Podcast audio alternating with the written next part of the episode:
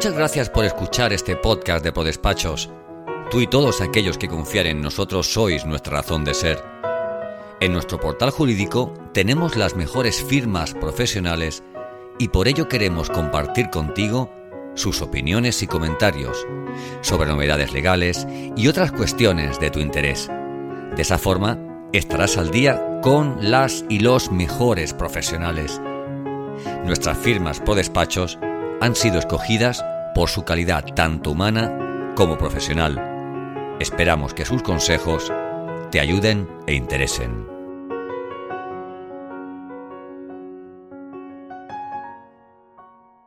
Ayudas a la contratación. O sea, esto eh, para cualquier empresa es muy difícil crear empleo. Parece una tontería, pero la realidad es que cuanto más complicada es la situación económica, también es más duro y difícil para la empresa dar ese paso y contratar a alguien en plantilla. No me refiero a, echar, a subcontratar a alguien puntualmente, sino tener a alguien en plantilla. Para eso justamente es para lo que existen las ayudas a la contratación.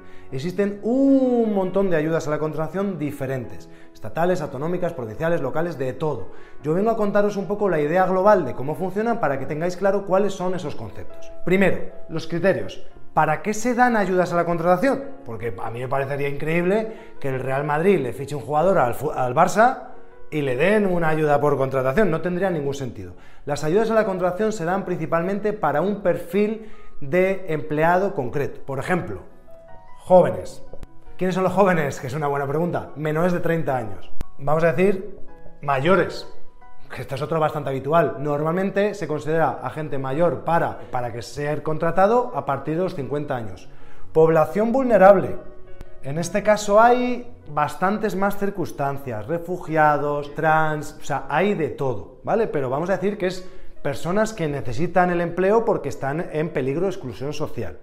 Luego, hay varias ayudas también para contratar investigadores, y por último, que también tiene bastante relación con la población vulnerable, sería parados de larga duración. Esto de la larga duración también es relativo, cada uno pone sus condiciones. Lo que quiero que tengáis claro es que no es simplemente que contrates a alguien. Si tú le has fichado al crack del marketing digital a la competencia, pues lo normal es que no tengas una ayuda para ello. Lo que se busca es, de alguna manera, incentivar las contrataciones de aquellas personas que, vamos a decir, que necesiten especialmente ese empleo. Los tiempos, fundamental. Cada subvención es un mundo, cada línea es un mundo.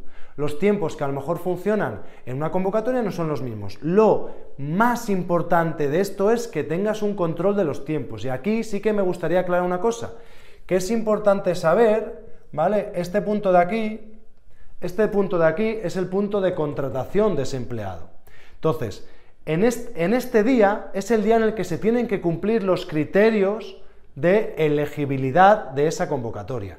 Puede ser que tengas que animar a la persona que vas a contratar, al joven que vas a contratar, a que se apunte a garantía juvenil unos días antes, o que se dé de alta en el paro, porque es que nunca se ha dado de alta en el paro como búsqueda activa de empleo, o eh, que consiga el certificado, lo que sea, de población vulnerable. Es importante que cumplas los criterios. Y luego, dependiendo de la convocatoria, puede ser que te pidan que primero hagas la contratación y luego en un periodo de un mes hagas la solicitud de la, ayuda o hay muchos que también dicen, oye, quiero que me hagas la solicitud de la ayuda antes de realizar la contratación.